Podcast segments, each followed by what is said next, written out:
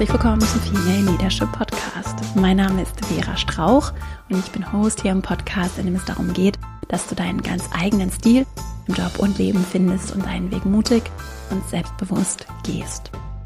In dieser Folge geht es um das Thema Angst, deswegen vorweggeschickt eine Triggerwarnung. Es geht um Angst und auch um Panik und Panikattacken. Ich habe mit Annette Möller gesprochen. Sie ist Fernsehmoderatorin und hat selbst unter Panikattacken und richtigen Angstzuständen gelitten.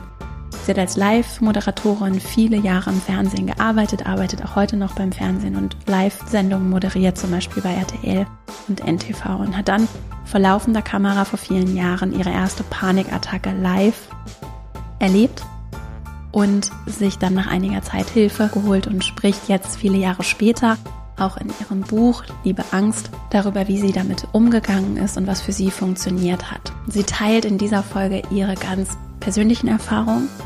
Mir ist wichtig zu sagen, psychische Probleme sind normal, ja, und auch psychische Krankheit ist normal. Und mir ist es wichtig, dass wir wegkommen von dem Stigmatisieren, dass wir darüber sprechen, ehrliche Geschichten teilen. Das will diese Folge. Diese Folge kann nicht therapeutische Arbeit ersetzen und auch nicht die Hilfe ersetzen oder vielleicht auch nicht auf den richtigen Wege ergänzen, die du brauchst oder vielleicht Betroffene brauchen. Deswegen haben wir in den Shownotes nochmal ausführliche Hilfe, Ideen, Inspiration ergänzt, wie zum Beispiel die Telefonseelsorge, die an 365 Tagen im Jahr jederzeit erreichbar ist, oder auch die Koordinationsstelle Psychotherapie der Kassenärztlichen Vereinigung, die dabei helfen kann, einen Therapieplatz zu finden. Denn psychische Probleme sind gerade jetzt in den Zeiten der Pandemie und so in den Nachwehen, auch nach Jahren der Pandemie, ein großes Thema und es ist auch ein großes Thema, überhaupt Hilfe zu bekommen. Das weiß ich. Und nicht jede Person ist so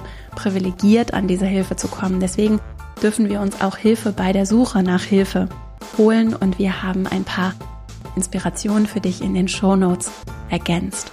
Annette teilt ihre ganz persönlichen Erfahrungen. Es ist etwas ganz Individuelles mit psychischen Problemen und auch wirklich Krankheit umzugehen. Ne? Und jede Person wählt ihren eigenen Weg und das ist die Geschichte, die individuelle von Annette. Und es geht eben um ihre Erfahrung, wie sie damit umgegangen ist.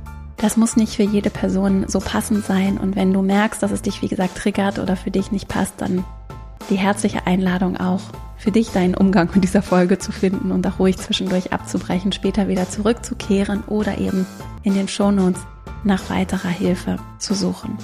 Psychische Krankheit zu entstigmatisieren ist etwas, was ich mir auch zur Mission gemacht habe mit meiner Arbeit und ich hoffe, dass dir diese Geschichte, die Annette ganz offen und finde ich auch sehr mutig teilt und ich habe sie gemerkt, wie wichtig es ihr auch ist, darüber zu sprechen und auch Hilfe anzubieten, zu teilen und ins Gespräch über das Thema Angst zu kommen. Ich hoffe, dass dir das helfen kann und du für dich etwas mitnehmen kannst aus dieser Folge. Bevor wir jetzt gleich loslegen, noch ein kurzer Hinweis in eigener Sache. Wenn du möchtest, können wir auch per E-Mail über den Podcast hinaus im Kontakt bleiben. Mein E-Mail-Verteiler findest du unter verastrauch.com slash newsletter. Dann bekommst du einmal in der Woche von mir Post mit weiteren Impulsen, Ideen, Zitaten, Buchempfehlungen einmal in der Woche in deinen Posteingang. Darunter übrigens dann auch kurze Einladungen in diesen E-Mails zu Veranstaltungen, die ich geplant habe. Und das nächste Online-Event, das stattfindet, ist am 1.3. mein Online-Seminar zum Thema Sichtbarkeit. Dazu kannst du dich einfach kostenfrei anmelden. Das findet abends um 19 Uhr statt. Du findest den Link dazu auch in den Shownotes zu dieser Folge. Jetzt wünsche ich dir ganz viel Freude mit dieser Folge mit Annette Möller und dann legen wir gleich mal los.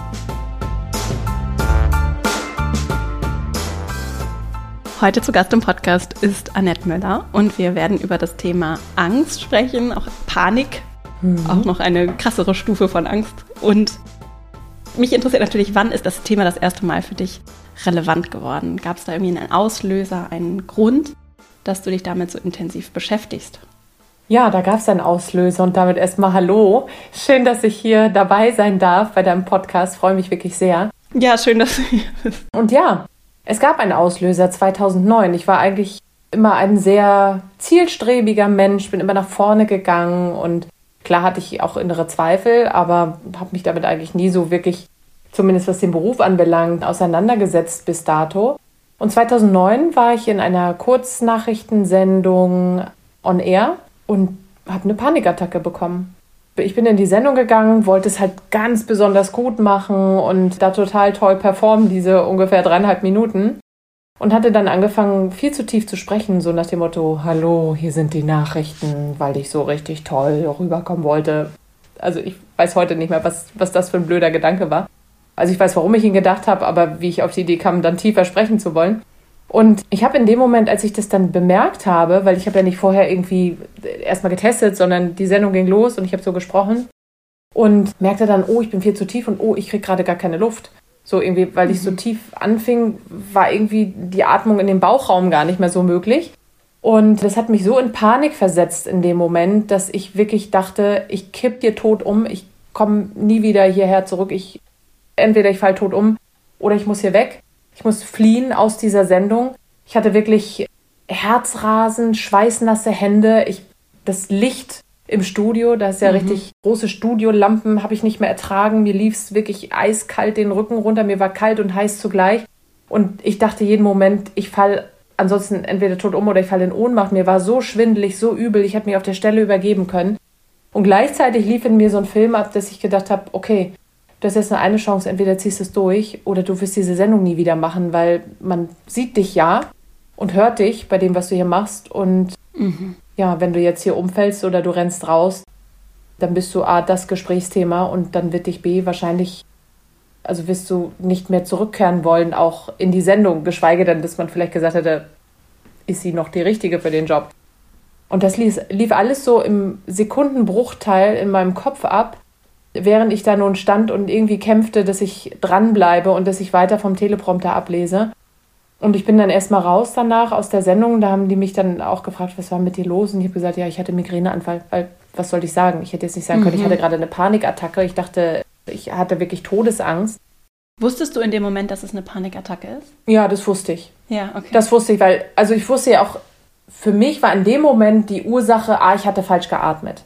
Für mich war nicht, die Ursache. Ich habe mich jahrelang unter Druck gesetzt. Ich hatte Selbstzweifel. Ich war gerade psychisch auch echt am Ende meiner Kräfte, weil eine Trennung vorangegangen war oder vorausgegangen war, weil ich halt wahnsinnig viel gearbeitet hatte und weil ich einfach fix und alle war und da jetzt noch irgendwas obendrauf, was mich psychisch dann belastet hat oder überfordert hat, das war halt einfach zu viel. Das war mir natürlich nicht klar in dem Moment, aber mir mhm. war klar, okay, ich habe falsch geatmet, deswegen habe ich keine Luft bekommen und bin in Panik ausgebrochen. Das war so meine Begründung in dem Moment. Und dann, ja, ich weiß gar nicht, ehrlich gesagt, es war ja eine Nachrichtensendung am Nachmittag. Ich weiß gar nicht, wie ich die Hauptnachrichten abends hingekriegt habe. Ich, ich kann es dir nicht mehr sagen. Gemacht. Ja, die musste ich abends ja auch ja. noch machen. Ich bin da irgendwie durch. Und ja, also da, da habe ich wirklich so einen Filmriss. Ich, ich kann es nicht mehr sagen, wie ich das geschafft habe. Und danach war ich dann erstmal zwei Wochen krank und dachte so, ja, okay, ich erhole mich jetzt mal, ich ruhe mich mal aus. Ich habe einfach zu viel gearbeitet, war alles so doll. Aber in diesen zwei Wochen wurde es nicht besser, im Gegenteil. Also es war wirklich so, es mhm. hatte sich dieses Erlebnis so eingebrannt, diese Panikattacke, mhm. dieses dem Tode nah sein Gefühl, dass das immer wieder in mir hochkam, auch wenn ich zu Hause war, in ruhigen Momenten und dann wirklich dachte, oh Gott, was, wenn es wieder passiert? Und dann war sofort wieder eine Panik da und, und eine totale Angst und Zittern und Herzrasen und oh Gott, ich kipp um. Mhm. Und ich, ich war fix und fertig, weil ich überhaupt nicht verstanden habe, was mit mir los war. Mhm. Und das hat eine ganze Weile gebraucht. Also das war, das war wirklich ein massiv einschneidendes Erlebnis von der lebensfröhlichen Frau, die ich war, die einfach oft ins kalte Wasser gesprungen ist und Dinge gemacht hat, die mutig war, mhm. die die Sachen gerockt hat und sich auch die Butter nicht hat vom Brot nehmen lassen, war ich plötzlich so ein Häufchen Elend und erkannte mich selbst nicht wieder. War da auch so eine Dimension von, ich kann mich nicht mehr so auf mich selbst verlassen, weil das irgendwas ist, was so unberechenbar ist, oder? Spielt das da eine Rolle? Ja, ja, natürlich. Also, es, also ich habe jetzt nicht genau das gedacht, aber es war so, oh Gott, ich bin gerade völlig überfordert, weil ich, ich weiß nicht, wer bin ich eigentlich? Was, mhm. ist, was, was passiert hier mit mir? Ja. Und wieso habe ich nicht mehr die Kontrolle über mich selbst und über, über mein, mein Leben und meine Arbeit und meinen Job? So, das, das hat mich halt so. Und warum geht es nicht weg, wenn ich doch jetzt aus der Situation raus bin und ich bin zu Hause? Und habe meine Ruhe und entspanne mich jetzt zwei Wochen und schlaf viel, also zumindest habe ich es versucht und mache wirklich nichts. Mhm. Und warum geht es nicht weg? Im Gegenteil, warum kommt es immer wieder und warum reißt es mich immer wieder von den Beinen, wenn doch gar nichts ist? Und das hat wirklich gedauert, bis ich das verstanden habe. Und dann hattest du wieder eine Panikattacke und auch wieder in der Live-Sendung, richtig? Oder wie ging es dann weiter? Ich würde das nicht als Panikattacke in dem Sinne beschreiben, weil die Panik, die kommt ja aus dem Nichts. Sie kommt ja so ganz plötzlich. Ja. Damit rechnest du in dem Moment nicht. Aufgrund dieser schlimmen Erfahrung war es halt wirklich so, dass ich gedacht habe, okay, wenn ich jetzt wieder zur Arbeit ging, also ich merkte einfach nach zwei Wochen, ich bin ja gar nicht fit. Mhm. Aber ich muss wieder hin, weil ich habe jetzt Termin und es ist jetzt meine Sendung, ich bin dran. Bin dann zur Arbeit gefahren, natürlich mit zitternden Knien und zitternden Händen. Ich war fix und fertig, weil ich immer noch nicht begriffen habe, ja, aber ich war doch jetzt zwei Wochen nicht da. Warum geht es mir immer noch so schlecht? Und bin dann wieder hin und bin das erste Mal dann wieder in die Sendung danach und weiß noch, wie ich da gesessen habe. Und der Tag war schon schrecklich, mhm. dass ich mhm. immer wieder Angst hatte, oh Gott, wenn's, was ist, wenn das heute Abend wiederkommt?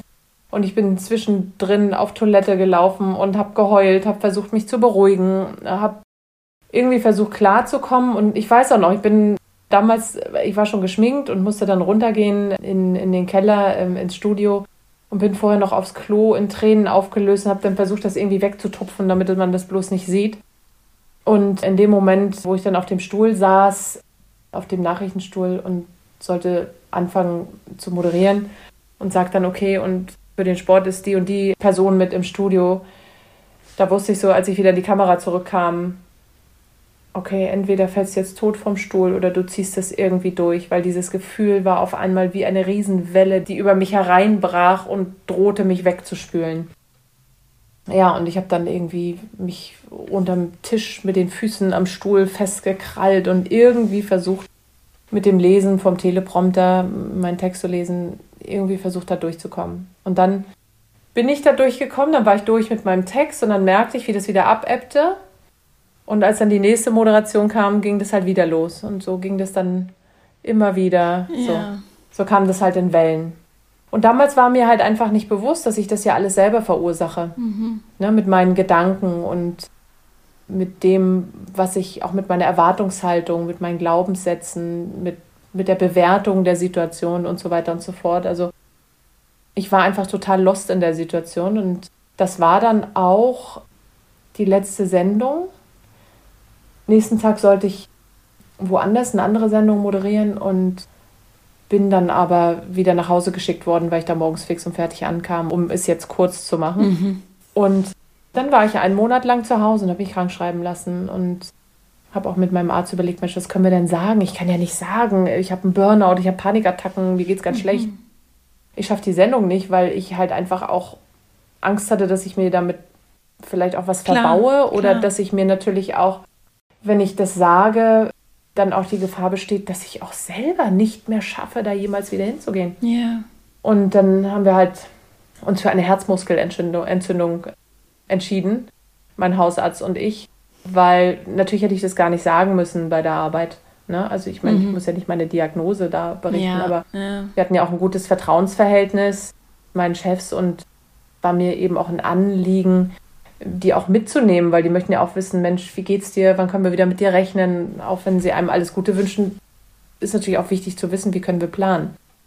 Und aber dass es einfach klar war, okay, ich bin nicht morgen wieder da. Mhm. Ich bin jetzt erstmal ein paar Wochen weg. Ja, und dann habe ich in diesen vier Wochen wirklich versucht, an mir zu arbeiten, bin dann auch zum Arzt gegangen und ja, der hat das dann versucht, so ein bisschen auch zu analysieren, haben wir darüber gesprochen und ich habe dann ganz, ganz viel gelesen über das Thema Angstattacken, Panik, Depression, Burnout und also so nach und nach, ne? Und habe dann auch in der Tagesklinik in der Nähe einen Termin bekommen bei einem Psychologen und Psychiater, der auch in meinem Buch zu Wort kommt, mit dem ich heute dadurch noch wieder Kontakt habe, der so die ersten Sitzungen mit mir gemacht hat.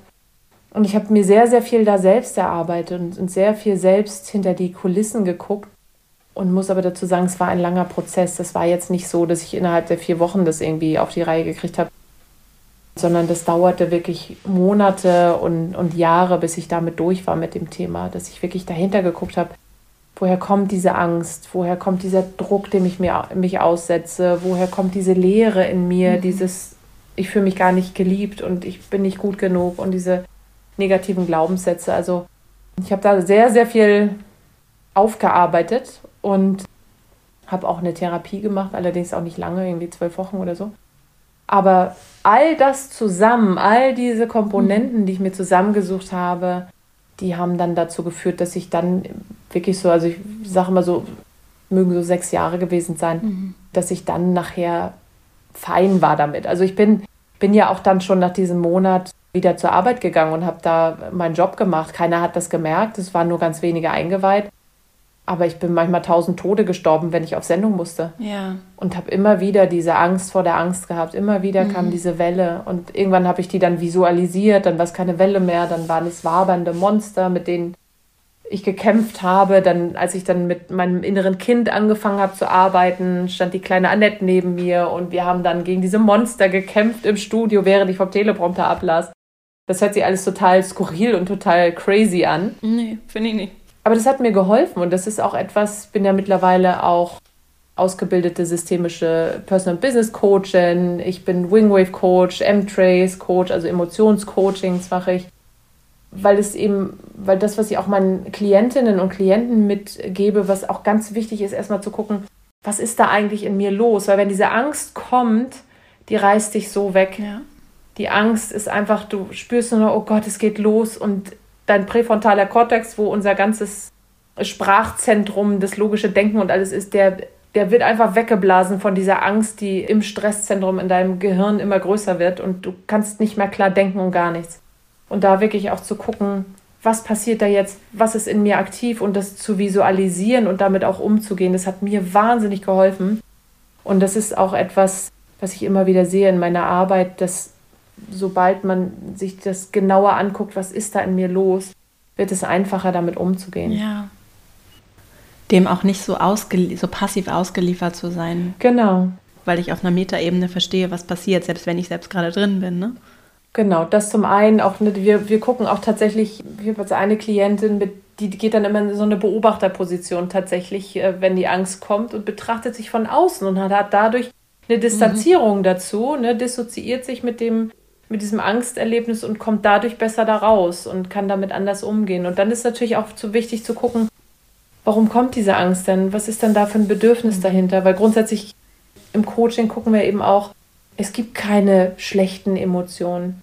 Emotionen sind auch dafür da, etwas auszudrücken. Also wenn du Wut, Angst, Ärger hast, dann fehlt etwas. Ein, ein Bedürfnis, was du hast, wird nicht erfüllt. Und dafür stehen dann diese ne, in Gänsefüßchen negativen Emotionen und da zu gucken, was ist das, was dir in dem Moment fehlt und wie kannst du dir das selber erarbeiten, dass du eben genau dieses Bedürfnis erfüllt bekommst. Genau, und das ist ein sehr, sehr guter Weg, auch anders damit umgehen zu können und dann tatsächlich irgendwann den Weg auch aus der Angst rauszubekommen. Sofern sie natürlich auch nicht pathologisch ist. Ne? Also es ist immer ganz wichtig auch zu sagen, ich arbeite als Coach. Ich habe natürlich ein Riesenvorteil anderen Coaches gegenüber, die auch mit Angst Klientinnen und Klienten arbeiten, dass ich selber erlebt habe. Und viele kommen zu mir, weil sie sagen, ich habe zwar schon Coaching gemacht oder ich habe auch eine Therapie gemacht, aber wir haben über das und das gar nicht gesprochen. Und die Person, die mir da gegenüber saß, ich hatte immer das Gefühl, die versteht mich gar nicht richtig, weil die weiß gar nicht, wie das ist. Mhm. Als Außenstehender ist das ganz, ganz, wenn man es sich selber mal erlebt hat, ist das so schwer nachzuvollziehen. Also ich behaupte sogar, es gar nicht nachzuvollziehen. Und das merke ich immer wieder, dass die Leute, die zu mir kommen, auch natürlich wegen anderer Themen, aber gerade diese Angstthemen, und es ist auch die, die Resonanz auf meinem Buch, was mich sehr freut, dass viele mir wirklich geschrieben haben oder auch sagen, ich lese den ersten Teil deines Buches, deine Geschichte, und ich habe das Gefühl, ich kann mich damit identifizieren und da ist jemand, der fühlt so wie ich. Mhm. Und oh Gott, ich bin ja gar nicht allein. Ja. Und das ist so, das ist so krass. Also ich habe manchmal schon fast Tränen in den Augen gehabt, wenn Leute irgendwie erzählt haben, ich zum ersten Mal habe ich wirklich den Eindruck, ja, das, das bin auch ich irgendwie, als würde jemand für mich dort sprechen. Und ich glaube, dass es einfach ein ganz, ganz wichtiger Punkt ist, erstmal dieses Verstehen des anderen, gesehen zu werden mit dem, mit dem Problem, dass das schon ein großer erster Schritt ist in Richtung einer, einer Verbesserung und hin zu sich selbst zu finden, früher oder später. Die Panik ist ja, oder diese Panikattacke in dem Moment ist ja so ein krasser Moment, in dem sich das Angst, die da vielleicht unterschwellig die ganze Zeit schon ist, nochmal so manifestiert und so, weiß nicht, nochmal besonders hochgeschaukelt wird, ne? Oder? Also würdest du es auch so bezeichnen, dass die Panik dann nochmal so eine Potenzierung ist, also eine gesteigerte Form der Angst, die sich dann nochmal anders zeigt? Nee, also, weil, wenn ich das jetzt auf mich beziehe, die Angst war ja vorher gar nicht da. Okay, war sie nicht. Ne, also es war immer so dieser, nee, das war so der Gedanke, oh, bin ich hier gut genug und eigentlich will ich doch an dieser Stelle gar nicht sein, weil ich will doch eigentlich das und das. Aber es war keine Angst vorher da. So, und es war einfach die, in diese Panik bin ich hineingeraten, einfach durch ganz viele verschiedene Dinge, die einfach dafür, dazu geführt haben, dass ich psychisch überlastet war. Mhm.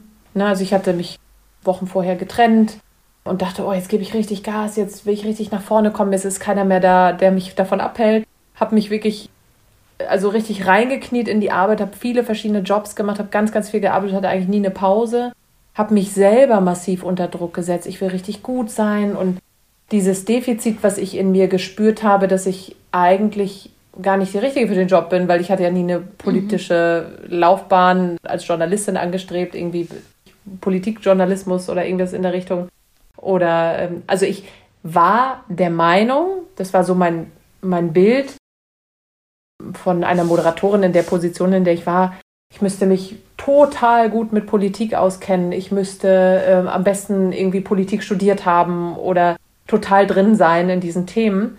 Und nun saß ich da und war eigentlich aus meiner Selbstsicht jemand ganz anderes. Mhm. Ich wollte halt Unterhaltung moderieren, Unterhaltungssendungen. Ich wollte was Buntes machen. Ich war eher das Showgirl als die Nachrichtenmoderatorin. Und dennoch hat man es mir ja zugetraut. Ich habe ja vorher auch woanders Nachrichten moderiert und als Redakteurin und Reporterin gearbeitet. Also es war ja nicht so, dass das wie Kai aus der Kiste kam, mhm. dass äh, jetzt die Möller da auf dem Platz sitzt, sondern das hatte ich mir schon sehr hart auch erarbeitet. Und dennoch war in mir drin immer diese Stimme, ah, du willst doch eigentlich was anderes. Mhm. Ich habe einfach die Chancen genutzt, die sich mir, mir auftaten, bin durch die Türen gegangen, bin ins kalte Wasser gesprungen und wollte das ja auch. Und ein Teil in mir sagte trotzdem immer, mm -mm, das bist du doch gar nicht, das kannst du doch gar nicht und du bist doch gar nicht gut genug. Und all das zusammen hat einfach dafür, dazu geführt und dann mit diesem Moment, oh, ich will hier ganz besonders gut sein, habe falsch angefangen zu sprechen, dass das sich so potenziert hat, dass einfach kein Ausweg mehr war, dass, dass dann in dem Moment einfach diese Panik über mich hereingebrochen ist. Mhm. Und dann, aufgrund dieser Panik, kam diese Angst, oh Gott, was, wenn es wieder passiert? Mhm. Das war eigentlich, mein, meine Psyche hat dicht gemacht hat gesagt, hier Schluss, jetzt reicht's. Und das war halt in dem Moment so dieses Ventil, weißt du, wie so ein, von so einem platzenden Reifen, der das abfliegt, weil äh, einfach zu viel Druck drauf ist. Mhm. Und dadurch hat sich dann die, die Angst auch so manifestiert, weil das kam ja nun alles raus. Das war dann auch dieser Beweis, ja, siehst du, bist doch nicht gut genug. Mhm. Weil sonst hättest du ja so eine Panikattacke nicht, ne? mhm. ne? Also, genau. Und dann wurde das halt, dann war halt diese Angst da und hat mich wirklich sehr, sehr lange beschäftigt. Ich würde meinen, dass die Menschen, die, aller, die allermeisten, die hier zuhören, auf jeden Fall Angst kennen. Vielleicht Panikattacken nicht, aber Angst mhm. davor. Ja. Gerade auch dieses Leistungsthema. Ich stelle mir das auch so krass vor, weil so eine mhm. Live-Situation ja nochmal noch was anderes, noch irreversibleres hat, als wenn, weil ich es nicht zurückspulen kann, es wird nicht aufgezeichnet. Mhm. Das wäre dann auch irgendwie unangenehm, aber im Zweifelsfall ist es eben nicht so verkehrt, als wenn ich da vor laufender Kamera einfach nicht abliefere. Ne? Dieses Ablieferthema. Ja, ich konnte nicht sagen, so äh, halt mal Stopp, ich muss mal kurz genau. aufs Klo und komme dann gleich wieder. Sammel wieder mich kurz, atme mal durch und bin dann wieder da. Das, das ging nicht. Das genau. war nicht genau. möglich, nee. Und trotzdem auch all diejenigen, die, die diese krassen Situationen live vielleicht nicht haben, diese Angst davor, nicht abzuliefern. Gerade dann, wenn vielleicht auch mhm. Menschen, die ich mag, mir Vertrauen schenken, ich das beweisen mhm. möchte, mir das auch wichtig ist, was ich tue. Ich glaube, dass das ganz, ganz viele Menschen kennen und alleine schon das zu hören, damit nicht alleine zu sein, sondern dass es vielleicht mhm. auch vielen, von denen man das nicht erwarten würde, weil sie eben super souverän vor der Kamera live abliefern. Das, ja, glaube ich, ist schon was ja. sehr Schönes, was dabei helfen kann, ne? mit der Angst umzugehen. Ist das so? Ja, absolut. Also vor Angst ist ja niemand gefeit. Und es ist immer ganz wichtig, das kann dir ja in jedem Beruf passieren. Das kann dir auch, wenn du nicht berufstätig bist, passieren. Es gibt ja so viele Facetten auch der Angst und jeder kennt Angst. Aber es gibt eine, eine Angst, die, die realistisch ist, die, die einfach auch einen, Grund hat. Also ne, Angst vor einem Hund, der mir auf der äh, Straße begegnet.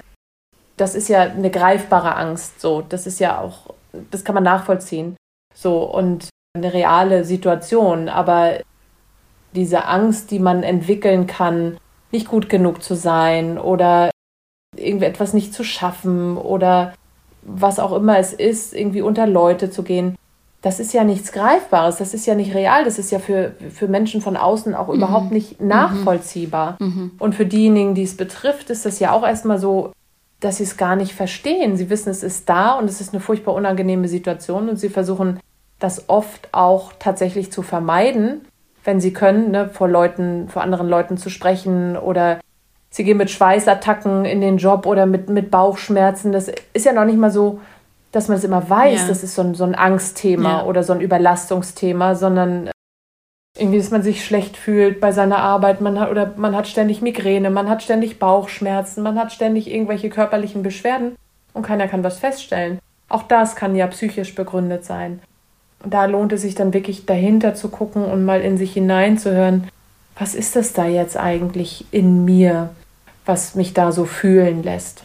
Was waren denn die Dinge, die für dich vielleicht besonders wirkungsvoll waren oder auch in deiner Arbeit sich so als besonders wirkungsvoll herauskristallisiert haben, die ich vielleicht auch so im ersten Schritt für mich erstmal tun kann? Das ist dieses Hineinhören. Ne? Gibt es noch andere Sachen? Ja, das auch, ja, auch erstmal das Anerkennen der Situation. Mhm. Es gibt äh, ganz viele, die auch sagen, nee, also die Angst annehmen und so, oh nee, das kann ich mhm. nicht und da habe ich ja totale Angst vor und oh Gott. Also muss jetzt nicht sagen, okay, so wie der Titel meines Buches, Liebe Angst, so, äh, oh, liebe Angst, komm her, ich erkenne dich jetzt an, sondern einfach erstmal zu sagen, okay, es ist jetzt so. Natürlich will ich diese Situation nicht. Ich wollte die Angst auch nicht haben und keiner will sich schlecht fühlen. Aber in dem Moment erstmal den Druck rauszunehmen und zu sagen, okay, ich fühle mich jetzt schlecht. Mhm. Und es ist jetzt in diesem Moment so.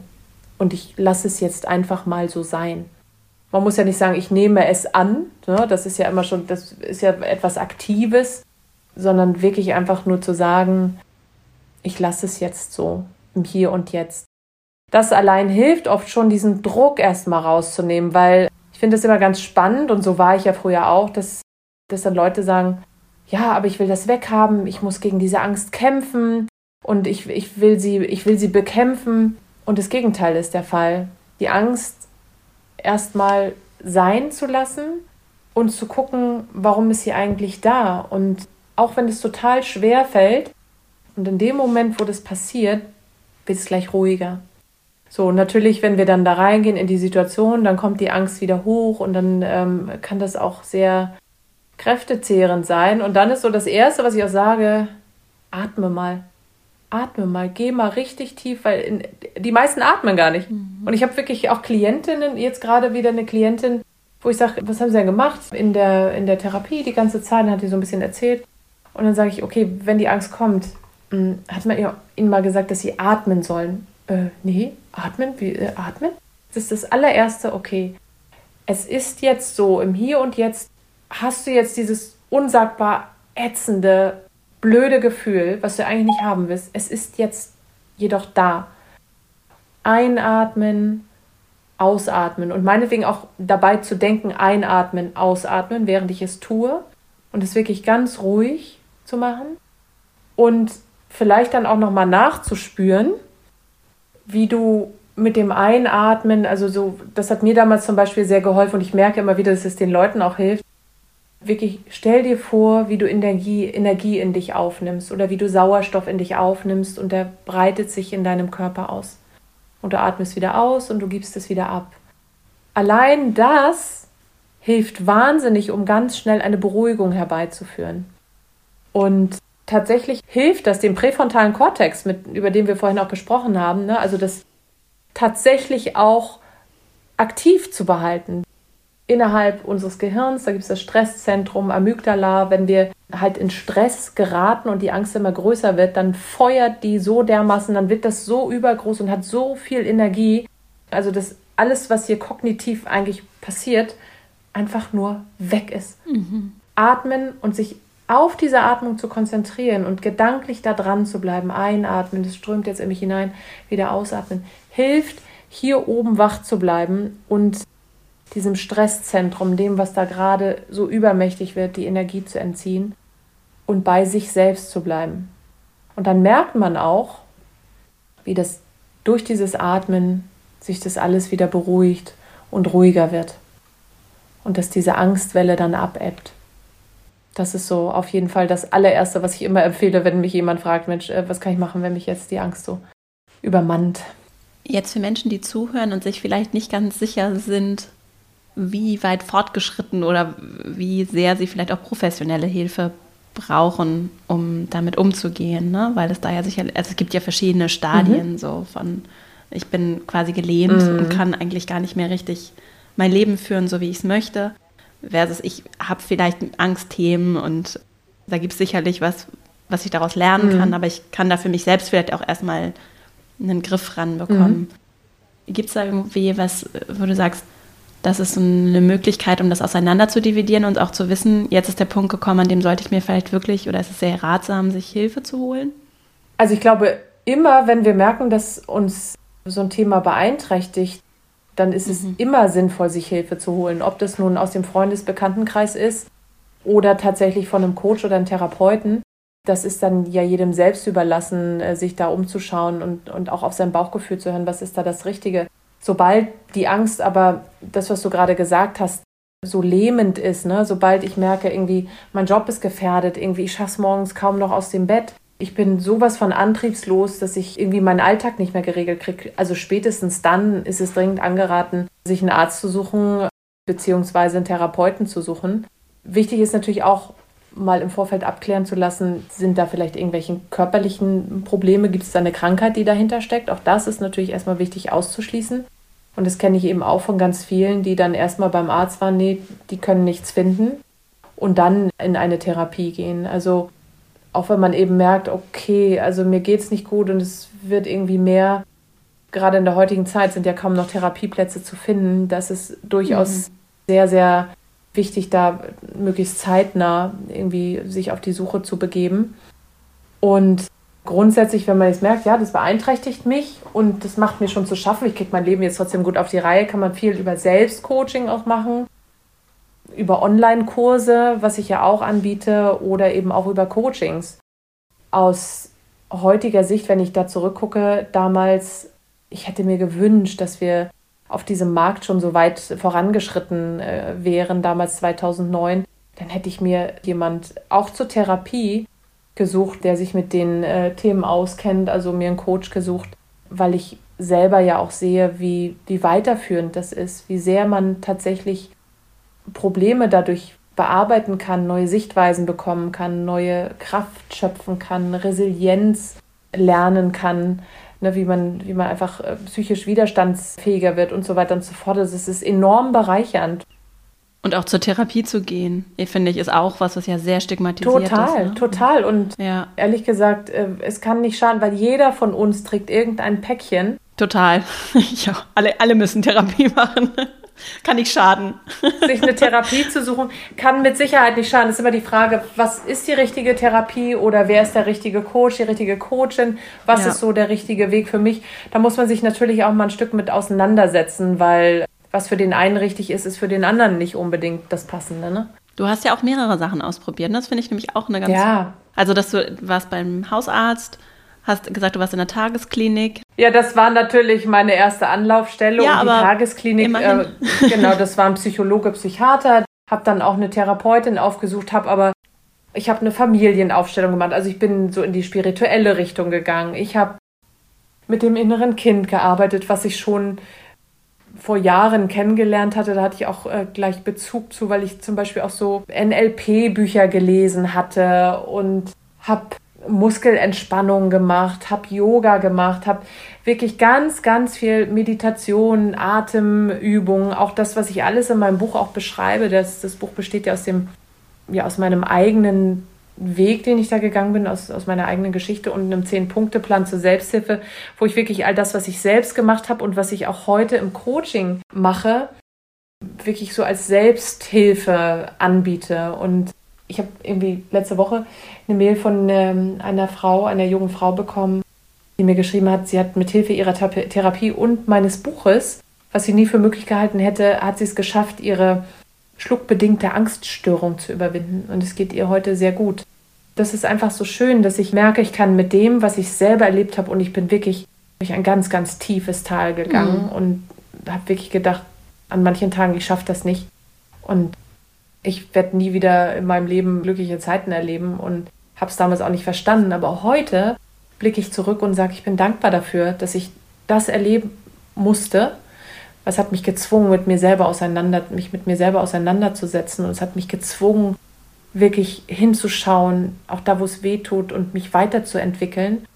Und heute bin ich wahnsinnig dankbar dafür und freue mich auch über jeden, der es annimmt und für sich etwas daraus zieht, was zu ihm passt. Hast du noch so einen, einen Punkt aus deinem Zehn-Punkte-Plan, so als Beispiel? Oh, da gibt es so ganz viele Sachen, aber ein Punkt ist zum Beispiel, was ich vorhin auch schon so ein bisschen angerissen habe, die Angst nicht nur sein zu lassen, sondern auch hinzugucken, was für eine Berechtigung hat sie, was für einen Grund hat sie. Und im Coaching sind wir so bei inneren Anteilen, gehen wir immer davon aus, jeder innere Anteil hat eine Berechtigung, warum er da ist. Auch wenn du den weghaben willst, aber er hat einen Grund, weil keiner der inneren Anteile arbeitet gegen dich, dass er dich vernichten will oder dass er dich zerstören will, sondern er hat eine Berechtigung und steht für ein unerfülltes Bedürfnis. Und da wirklich hinzugucken, warum ist das da und welche Anteile sind noch da? Und da einfach zu gucken, was steckt dahinter und was, woher kommt das eigentlich und welches Bedürfnis ist denn da nicht erfüllt und was kann ich für mich tun, dass es mir besser geht? Das ist unfassbar heilsam Magst du teilen, was es bei dir so für Bedürfnisse oder welches große Bedürfnis du bei dir so gefunden hast, zum Beispiel damals mit den Panikattacken? Naja, das war das Bedürfnis auch nach, nach Anerkennung und nach ja, geliebt zu werden. Das schreibe ich ja auch im Buch, ganz kurz reiße ich das mal an, dass ich eben ja mit meinem Vater keine schöne Kindheit hatte und da auch sehr viel Gewalt bei uns äh, in der Familie war und da dieser innere Anteil des oder das innere Kind ja immer noch danach gestrebt hat, anerkannt zu werden und geliebt zu werden. Und ich habe dann tatsächlich viele Jahre, also ich glaube 20 Jahre oder so, mein Vater, ich glaube einmal zwischendurch hatte ich den mal kontaktiert, aber zu dem Zeitpunkt dann haben wir uns ungefähr 20 Jahre nicht wirklich gesehen. Ich habe ihn dann äh, kontaktiert und habe mich mit ihm getroffen und es war auch nett, wenngleich ich auch gemerkt habe, eigentlich tut es mir nicht gut. Ich saß danach da und dachte, ja, aber ich fühle mich ja immer noch so leer. Mhm. Und immer noch ist da, stimmt da was in mir nicht und ich, und ich fühle mich nicht besser, nicht ein bisschen besser, vielleicht eher sogar schlechter.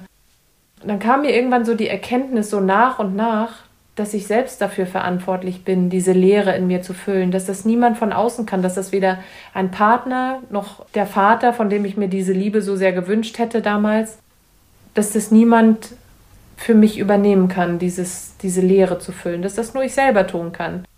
Und es war natürlich erstmal so ein Ding so, krass, was mache ich denn jetzt damit? Mhm. Und dann habe ich eben diese Arbeit mit dem inneren Kind wieder angefangen, diese inneren Anteile zu gucken, was steckt eigentlich dahinter? Was ist denn jetzt da nicht erfüllt und wie kann ich mir das selber erfüllen? Wie kann ich und habe dann festgestellt, eben auch aufgrund von vielen Büchern und auch das, was ich jetzt im Coaching ja auch mache, dass es mir total hilft, als heutige Erwachsene mit dem inneren Kind in Kontakt zu gehen und zu zeigen, guck mal, hey, ich bin dein, ich bin dein Zukunfts-Ich.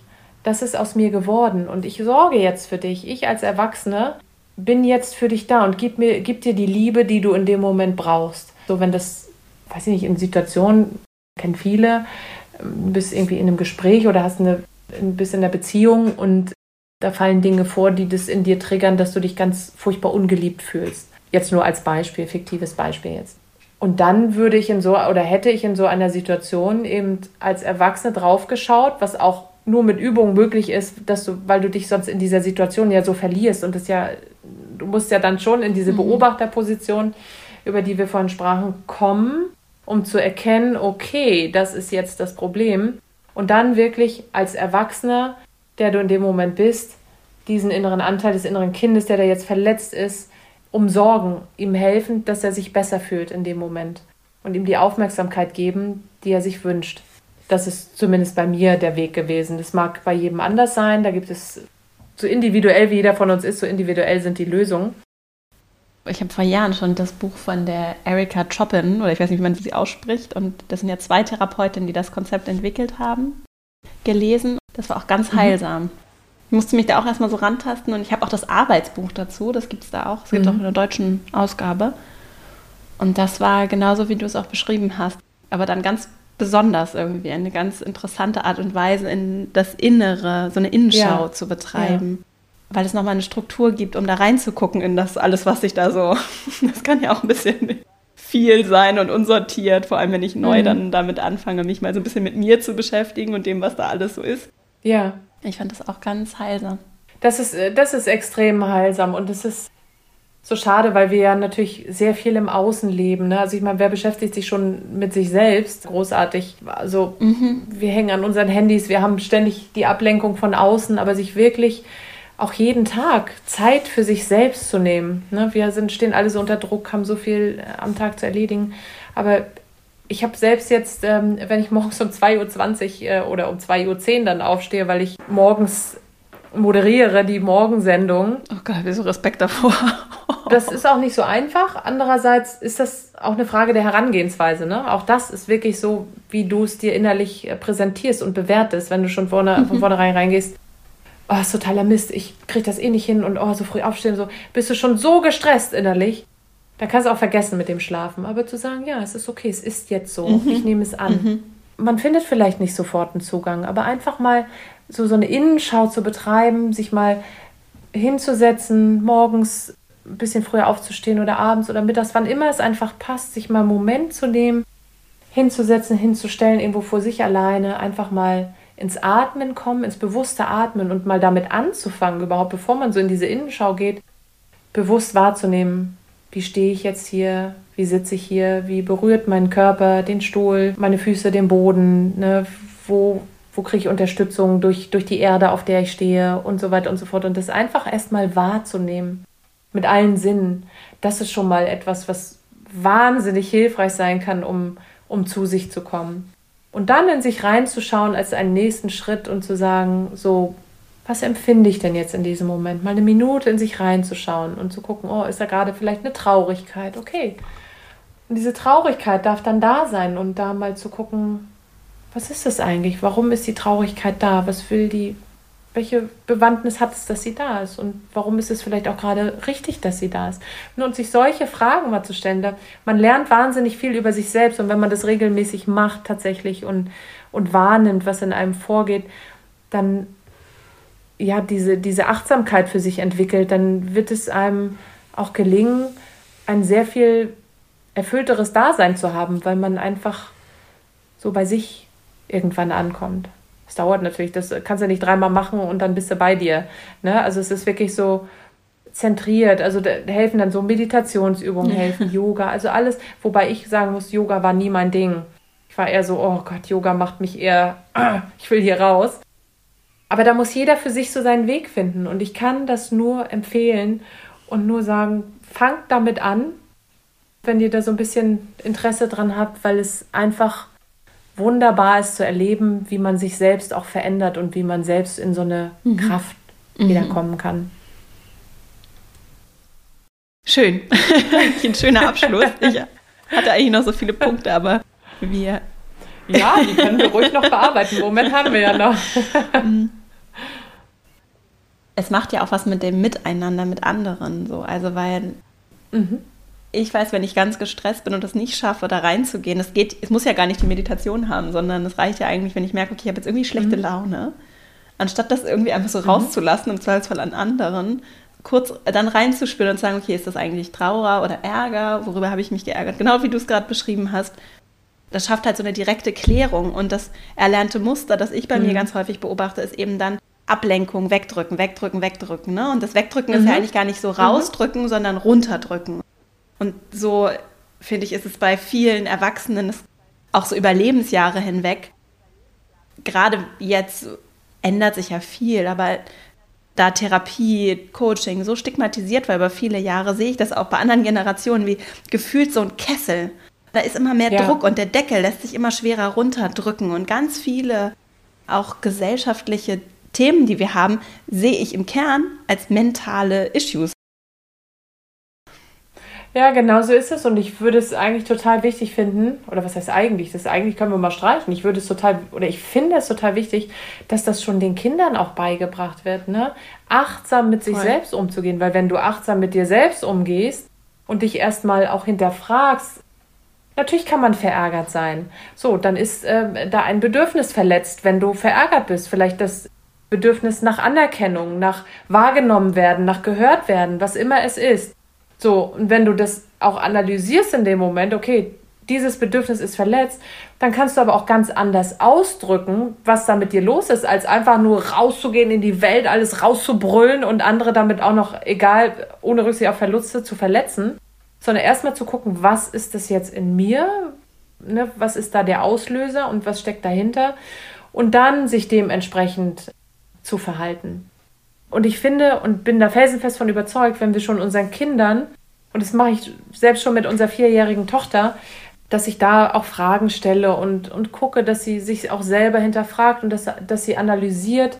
Also analysiert in dem Alter ist natürlich noch ein bisschen zu viel ähm, gesagt, aber dass sie einfach auch spürt, okay, sie ist jetzt verärgert und dann sage ich nicht, nee, du darfst jetzt nicht ärgerlich sein oder du darfst jetzt nicht dies oder das.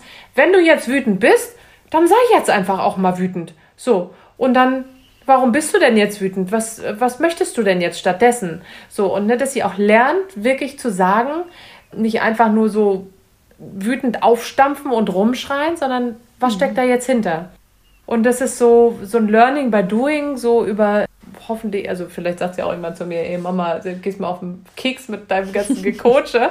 Aber ich sehe, dass das ja auch wirkt und dass das funktioniert. Und ich glaube, wenn wir das unseren Kindern schon beibringen und wenn es dazu auch in der Schule Begleitung geben würde, dass dann ganz viel weniger Mobbing, also dass es dann viel weniger Mobbing geben würde und viel weniger, was wir auf Social Media erleben, diese ganzen verbalen Entgleisungen und Verletzungen. Das, also wenn wir alle ein bisschen mehr bei uns selber wären, dann würden wir weniger im Außen irgendwelche Brände legen und ja, Streit entfachen. Wir versuchen darüber dann auch so Leere zu ja. füllen. Ne? Die Lisa Jaspers meinte das hier im Podcast mal, also dieses so, der Konsum ja. füllt dann auch ganz viel.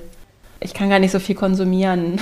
Das es stopft dann trotzdem nicht ja. die Löcher, die da vielleicht auch sind. Also es sind so viele, ja, es gibt so viele verschiedene Kompensationsstrategien im Außen während wir im Innen so viel ja. machen können. Ne? Also, ja. Aber es ist mit Arbeit verbunden, ne? das muss man natürlich dazu sagen. Total. Konsumieren ist einfach, da gehst du schnell mal online oder gehst ins nächste Einkaufszentrum oder was auch immer oder in den Supermarkt und kaufst, kaufst, kaufst. An sich selbst zu arbeiten ist eben oder in sich selbst hineinzuschauen, ist mit Arbeit verbunden, ist mit ja, unangenehmen Gefühlen vielleicht auch verbunden und mit Selbstreflexion und man wollen schöne Muskeln haben und gehen ins Fitnessstudio, aber dass auch im Inneren ganz viel ist, was es zu trainieren gilt und was, was uns eigentlich hilft, auch gesund zu bleiben. Ne? Also es ist nicht nur das Äußere, den Körper stehlen und fit zu bleiben und sich vielleicht gesund zu ernähren. Die Psyche ist auch ganz, ganz wichtig, die zu pflegen und die zu trainieren und ja, einfach da sich selber gegenüber gut zu sein gibt so einen guten TED-Talk dazu. Vielleicht finden wir den auch, dann kommt er auch mit in die Show Notes. Da war das, das ist von einem Amerikaner und der meinte, da ging es auch um mentale Gesundheit und der meinte, wenn sich das Kind irgendwie das Bein bricht, dann gehen wir auch zum Arzt mhm. und dann gibt es irgendwie einen Gips. und genauso ist es ja auch mit mentalen Verletzungen. Da sagen wir mhm. nur so, ist kein Problem, ach, ist schon okay.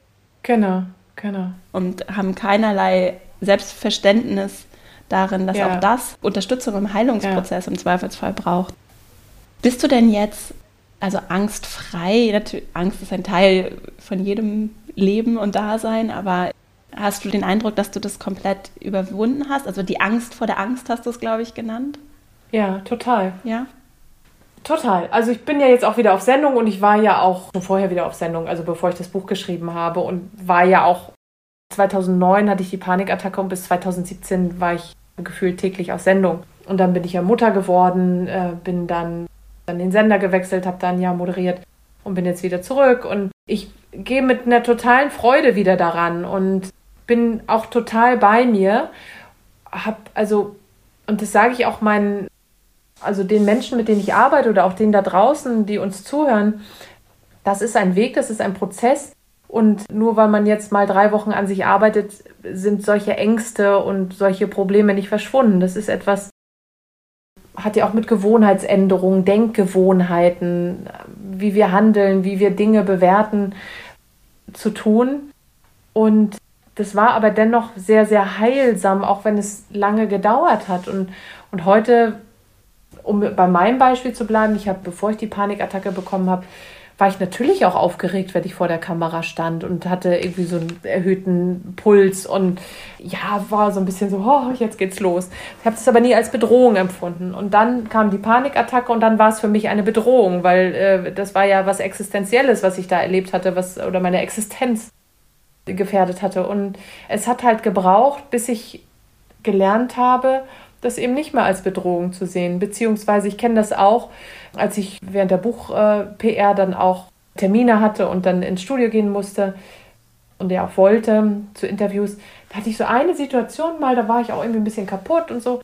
Und da merkte ich im Vorfeld so, oh, ich bin ganz aufgeregt. So. Und klar kamen dann wieder diese Gedanken, ach ja, weiß ja noch damals die Panik, ne? Das ist natürlich immer da und ich weiß ja, das ist da. Also ich habe ja dieses mhm. Erlebnis natürlich nicht vergessen. Aber es war in dem Moment, dass ich mir auch sagen konnte, ja, und weißt du was, das gehört ja voll dazu, dass du hier aufgeregt bist. Das ist ja völlig normal. Und in dem mhm. Moment, ich bin reingegangen ins Studio und habe es einfach gemacht. So, und das ist so, was ich eben auch immer zeigen mhm. will, diese Entwicklung, dass du lernst, die Perspektive darauf und die Bewertung dieser ganzen Geschichte zu ändern. Seitdem ich das geändert habe, ist es völlig, bin ich völlig fein damit. Also ich bin heutzutage gar nicht mehr aufgeregt. Manchmal denke ich auch, das ist komisch, dass ich irgendwie so gar nicht mehr aufgeregt bin. Aber das einfach auch zu zeigen und, und ich sage denen dann auch, weil ich habe auch viele Klientinnen und Klienten mit, äh, mit Angst vor Auftritten, so mit Auftrittsängsten und so. Ja. Und denen ich dann auch sage, es wird immer ein Teil von dir bleiben. Es ist nur die Frage, wie du mit diesem Teil arbeitest und wie du mit dem Teil umgehst. Wirst du ihn immer lassen, dass er dich negativ beeinträchtigt oder nimmst du den auch zur Hilfe und betrachtest und bewertest ihn anders, dann gehst du trotzdem in eine Veranstaltung und bist aufgeregt. Aber die Aufgeregtheit ist dann keine Bedrohung mehr, sondern sie ist auch Freude, weil, hey, mit der Aufregung mehr Adrenalin, bist du wacher, bist du fitter und bist du einfach da und aufmerksamer. Mhm. Weil am Ende möchtest du auch nicht vor die Kamera oder auf die Bühne oder vor Leute gehen, selbst wenn du im Meeting redest, und dahin schluffen, wie als wärst du in dein Haus puschen unterwegs und in Jogginghose und hast eigentlich gar keine Energie, weil eigentlich müsstest du lieber aufs Sofa und pennen. So, ne? Also es ist immer mhm. die Frage, wie, wie bewertest du das und was machst du daraus? Das ist, glaube ich, auch ein ganz, ganz wichtiger Aspekt. Schön. Menschen, die gerne mehr von dir erfahren möchten, vor allem auch vielleicht zu deinen Coachings. Wo finden wir dich? Also ich bin ja ganz aktiv auf Instagram, da kann man mich immer anschreiben. Ich lese wirklich jede Nachricht.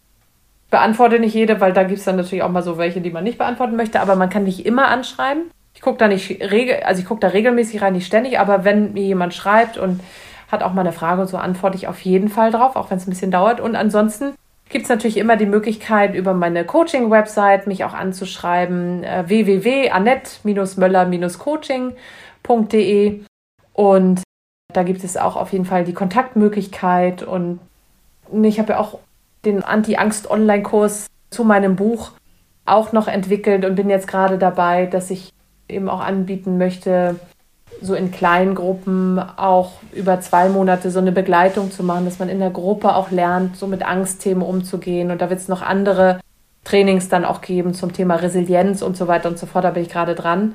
Und es macht mir ganz wahnsinnig Freude und deswegen freue ich mich auch über jeden, der da schreibt, auch gerne mal mit seiner Geschichte oder wenn jemand mein Buch gelesen hat und mir da ein Feedback geben mag und so, das freut mich natürlich immer sehr. Also es ist einfach toll, mit den Menschen da draußen in Kontakt zu sein. Also jederzeit einfach gerne draufklicken und mir schreiben. Ich freue mich drüber. Wir verlinken das und natürlich auch dein Buch, Liebe Angst, ne? Ja, sehr gern. Danke, ja. Und dann sind wir schon bei meinen zwei Abschlussfragen. Mhm. Zum einen Buchtipps. Die Menschen, die hier zuhören, inklusive mir, lesen sehr gerne und hm. freuen hm. sich immer über Tipps. Und ich weiß, dass es den allermeisten Menschen aber schon ein bisschen Respekt einflößt, weil sie auch gerne lesen und dann gerne danach dann auch häufig, glaube ich, noch viele Tipps kommen. Und deswegen es, kann es einfach nur das sein, was dir jetzt so spontan in den Sinn kommt. Ein Buch oder mehrere Bücher, die dich besonders inspiriert haben oder kürzlich vielleicht gerade noch ganz präsent sind, weil du sie kürzlich gelesen hast. Also mein Buch ist natürlich eine Rieseninspiration für alle, die nicht nur mit Angstthemen unterwegs sind. Ne? Also es ist zum einen natürlich die, meine persönliche Geschichte, die ja, wie ich das auch schon erzählt habe, eben nicht nur mit Angst zu tun hat. Und selbst den Zehn-Punkte-Plan kann man wunderbar für sich nutzen, um tatsächlich auch sich mal selbst zu reflektieren und in neue Kraft zu kommen. Aber ein Buch, was mich sehr bewegt und sehr geprägt hat in meiner schlimmsten Angstzeit, war jetzt von Eckhart Tolle. Mhm. Könnte ich mir auch vorstellen, dass diese Empfehlung schon ab und zu mal gekommen Einmal ist. Ich weiß schon. es nicht. Ja. Einmal ist es schon gekommen. Okay, Eckhart Tolle. Man, ist aber schon lange her. Also ich musste erstmal den Zugang dazu finden. Da sind so ein paar Sachen, über die er auch schreibt, zu denen ich nicht so den Bezug hatte, was aber okay ist, weil ich habe es für mich ausgeblendet. Und da waren aber so für mich so wahnsinnig tiefgründige Sätze auch drin, die ich mit rausgeschrieben habe und die ich tatsächlich während meiner schlimmsten Angstzeit auf einem Zettel stehen hatte und wenn ich merkte, oh Gott, die Angst kommt wieder, ne, da ging es darum, im Hier und Jetzt zu bleiben und wirklich den gegenwärtigen Moment anzunehmen und damit zu arbeiten.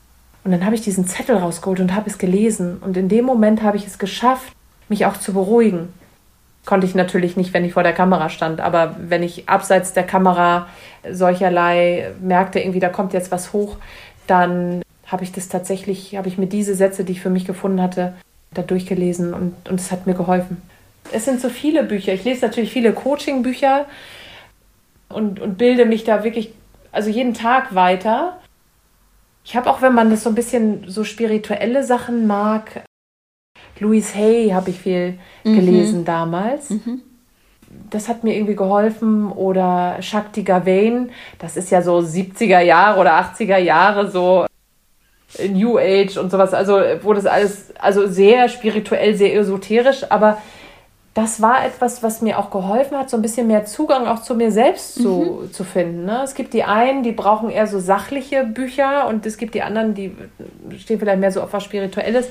Aber das sind so Sachen, die ich ähm, gerne auch empfehle, um einfach mal so ein bisschen runterzukommen und mal vielleicht Dinge anders zu betrachten. Schön, das ist schön.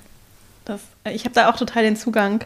Ja. Weiß aber auch von vielen Menschen, denen das total abgeht, aber das ja. ist also auch so. Kann ich total verstehen. Also Eckart Tolle war wirklich, war wirklich so am Anfang, so dachte, oh Gott, ich das jetzt wirklich lesen? Das geht mir voll auf den Keks, was der da schreibt und dadurch, dass ich auch nicht gläubig bin und nichts in der Richtung. Und dennoch habe ich diesem Buch eine Chance gegeben. Und es war für mich einfach bahnbrechend und augenöffnend. Und deswegen empfehle ich das immer sehr, sehr gern weiter. Am Ende muss das jeder so für sich mhm. herausfinden. Ich habe das auch, ich habe es an meinen Schwiegervater auch verschenkt und der, also der hörte gar nicht auf, davon zu schwärmen. Es gibt ja von Eckart Tolle auch noch andere Bücher. Also ich finde, es lohnt sich auf jeden Fall, da mal reinzugucken und der Sache eine Chance zu geben. Schön. Die letzte Frage. Wenn du den EntscheiderInnen dieser Welt, also hier geht es ja auch so viel um Leadership, ne, also den Menschen, die vielleicht auch so mhm. hinter den Kulissen die Strippen ziehen, wenn du denen eine Bitte oder eine Weisheit mitgeben könntest, was wäre das?